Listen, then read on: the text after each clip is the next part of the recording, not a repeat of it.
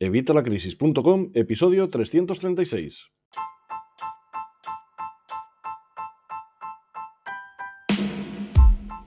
Hola, buenos días, buenas tardes o buenas noches. Soy Javier Fuentes de Evitalacrisis.com. Bienvenido una semana más, bienvenido un día más y bienvenido un miércoles más a Evitalacrisis.com.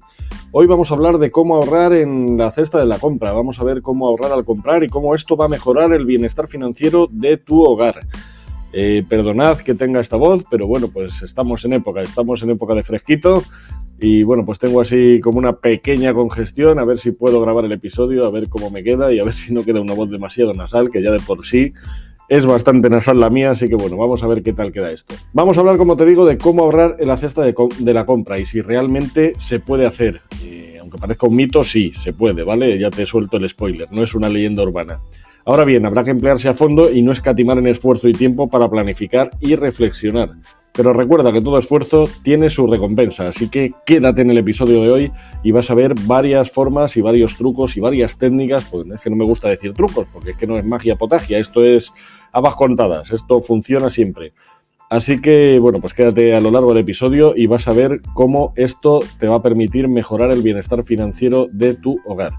Pero antes, como siempre, ya sabes, evitalacrisis.com, cursos y recursos de educación financiera y finanzas personales, donde vas a encontrar todo lo necesario para mejorar tu economía familiar y la de tu negocio, para empezar a ahorrar, para empezar a invertir, para empezar a hacer crecer tus ahorros, para empezar a, gestionar tu dinero, a administrar tu dinero como un pro, para saber dónde va cada dinero, dónde va cada euro y dónde tienes que meter el dinero y dónde tienes que meter tus euros.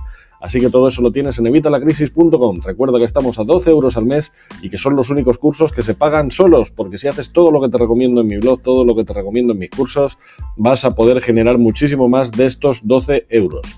Así que no dejes pasar la oportunidad, evitalacrisis.com, apúntate, apúntate hoy mismo. Bueno, el gasto de alimentación es uno de esos gastos imprescindibles que es necesario reflejar en el presupuesto familiar. Espero que ya tengas uno, si no ya sabes que tienes que empezar a hacer tu presupuesto. Y es que se estima que el 70% de los españoles gastan entre 150 y 450 euros al mes en comer. Y a ello hay que sumarle la compra de productos de higiene para el cuerpo, para el hogar, bueno, cosas que son imprescindibles. La partida de alimentación es la segunda en el presupuesto familiar español, según la encuesta de presupuestos familiares que elabora el Instituto Nacional de Estadística, el INE. Es un gasto ineludible, pero eso no significa que no lo podamos optimizar. Ahorrar en la compra es posible y hoy te voy a explicar cómo. Y te preguntarás, ¿pero por qué tengo que ahorrar al hacer la compra? Bueno, pues dice mucho de nuestra cultura que repitamos ese pequeño mantra que reza más o menos así. En las cosas del comer no hay que escatimar en gastos. Bien, es cierto que muchas veces la calidad, ¿vale? Igual que te hablaba hace unos episodios de la calidad en el descanso, bien, pues eh, todo eso que afecta a nuestro cuerpo es cierto que sí, que tenemos que coger cosas de calidad. Pero relacionamos de esta forma un mayor gasto en alimentación con el hecho de que sea más sano o de calidad. Sin embargo, comer alimentos sanos no va unido a que estos sean más caros.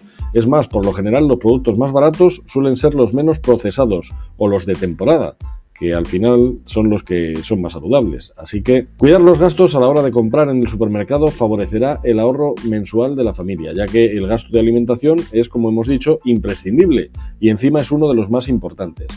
La idea de establecer hábitos financieros y de paso de consumo responsable que te guíen hacia una libertad financiera. Pero bueno, ¿cómo ahorrar en la cesta de la compra? Bueno, pues es muy sencillo. Lleva siempre al supermercado una lista de la compra, lo comentaba ya también en el episodio pasado. El método de la lista es fundamental. Si llegas al supermercado sin un plan, terminarás deambulando por el establecimiento y llenando el carrito de alimentos y productos que realmente no necesitas. Para evitarlo, planifica muy bien la compra y haz la lista lo más detallada posible. Esto tiene que ir de la mano con la planificación semanal y mensual del menú. Eh, solo necesitarás algo de tiempo para establecerlo y además de asegurar el ahorro, puedes aprovechar para favorecer la salud familiar basándote en una alimentación sana y equilibrada, que además va a repercutir en un ahorro de los gastos sanitarios.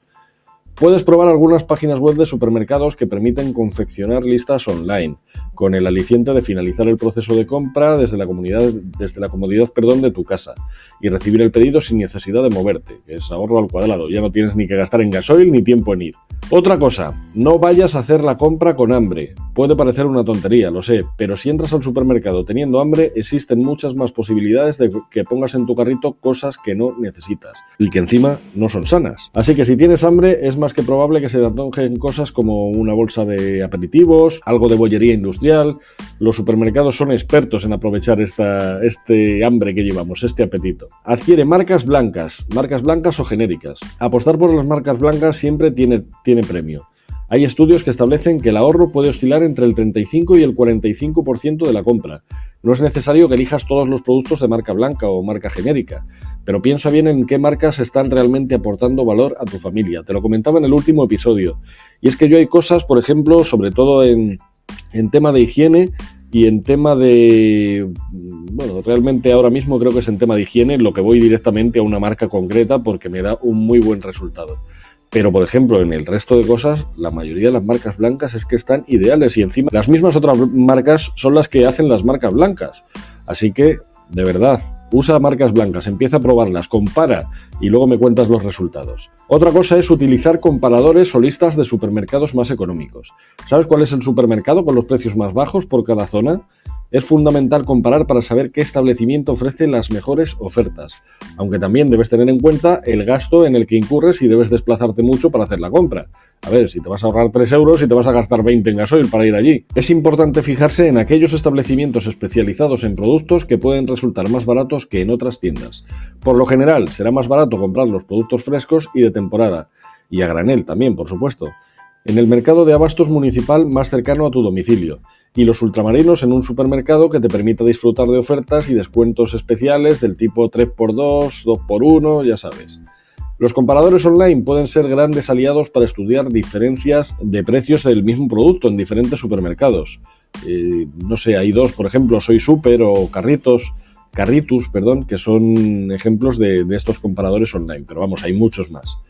Yo ya estoy utilizando el sistema y estoy ahorrando unos cuantos euros al mes, lo que al final del año reporta más dinero del que esperaba en un principio. Otra cosa es establecer un límite mensual del gasto de la compra, bueno, mensual o semanal. Es decir, según el presupuesto familiar, puedes establecer un límite de gasto o una partida fija destinada al supermercado. De este modo vas a optimizar más tu compra y no acabarás gastando dinero en cosas que no necesitas, porque tienes que ceñirte a ese presupuesto. Aprovecha los descuentos y las tarjetas de fidelización. Muchos establecimientos tienen cupones de descuento para clientes habituales. Es una buena idea adquirir este tipo de tarjetas y estar pendiente de las promociones y ventajas en cada momento. Además, si tienes la posibilidad de almacenar, siempre puedes aprovechar ofertas para productos no perecederos. Pero tampoco te excedas, no hace falta que tengas demasiada comida acumulada en casa, a ver si vas a ser un prepper de estos que tiene ahí preparado el almacén para el apocalipsis zombie, tampoco nos pasemos, ¿vale? Y tampoco nos pasemos con el tema de los descuentos, ¿vale? Hay que aprovecharlo siempre, pero que no vaya a ser un gasto porque no, es que tengo este descuento, voy a ir ahora que aunque no necesito esto, voy a... No, porque entonces no estás ahorrando, estás gastando de más. Como te decía, consume productos de temporada o de cercanía. Además de ahorrar, este hábito de consumo responsable contribuye a la sostenibilidad de la economía, al cuidado del medio ambiente y, en general, al de toda la comunidad. Otra cosa es hacer cocina de aprovechamiento. Una forma de no gastar de más en el súper es sacarle el máximo partido posible a cada alimento que compres. La mejor forma de conseguirlo es a través de la cocina de aprovechamiento, que busca que el desperdicio de alimentos sea el menor posible. Por ejemplo, si te han sobrado restos de cocido, puedes usar la carne para hacer unas croquetas y con los garbanzos preparar una ensalada. Si compras brócoli, pues en lugar de tirar los tallos, puedes usarlos para elaborar una original versión de salsa pesto las frutas se han puesto pochas y las verduras empiezan a estar feas, pues puedes hacer compotas, mermeladas, cremas. Otra cosa sería unirte a un grupo de consumo. Este punto está íntimamente ligado con el anterior. Los grupos de consumo están formados por personas que se unen para adquirir de forma colectiva productos que consumen pero no producen. El trato se hace directamente con el productor, lo que permite establecer fechas de entrega. Por lo general, estos grupos están ligados a productos de alimentación, pero poco a poco empiezan a formarse para satisfacer otras necesidades como el aseo personal, la limpieza, el vestido. ¿Cómo favorece a tu economía familiar la reducción en el gasto de la compra? Bueno, pues reducir el gasto del supermercado repercutirá en sanear y optimizar nuestra economía. Recuerda que debes trabajar esta estrategia desde el marco de la creación del presupuesto familiar. El presupuesto es fundamental, no me cansaré de decírtelo. El ahorro que se produce al reducir el gasto en la compra semanal o mensual podemos destinarlo para otros gastos, para otras partidas de ese presupuesto o incluso para formar ese colchón de tranquilidad del que siempre os hablo, que siempre viene también para tener cuando vienen los imprevistos. Así que si has escuchado este episodio ya sabes cómo ahorrar en la cesta de la compra. Ahora solo falta que pongas esos consejos en práctica. Como siempre te digo, tienes que pasar a la acción. Entra en acción lo antes posible, antes de mañana a las 11 de la mañana, si es que tienes que hacer la compra. No vayas a hacer la compra porque tengas que ir a hacer esto antes de las 11 de la mañana. Además, hay aplicaciones que nos van a permitir ahorrar muchísimo dinero. De hecho, Birubí, de la que te hablé en el episodio pasado, tiene también para ahorrar en compras del supermercado. Puedes incluso imprimirte cupones desde la propia página de Birubí. Te dejaré el enlace en la descripción por si quieres echarle un vistazo. Y también descubrí otra aplicación que se llama Too Good To Go. Too Good To Go eh, con mi inglés súper eh, americano, extremeño, te voy a dejar este enlace también en la descripción por si quieres echarle un vistazo. Es una aplicación muy interesante, es una aplicación que lo que hace es que esos productos que se van a caducar en los supermercados, en los bares, en cualquier sitio, bueno, pues los puedes obtener a un precio muy reducido. Para ello simplemente tienes que instalarte la aplicación, eh, creo que es compatible para iOS y para Android, y eh, ponerle el ratio eh, que te interesa que te avise de ofertas.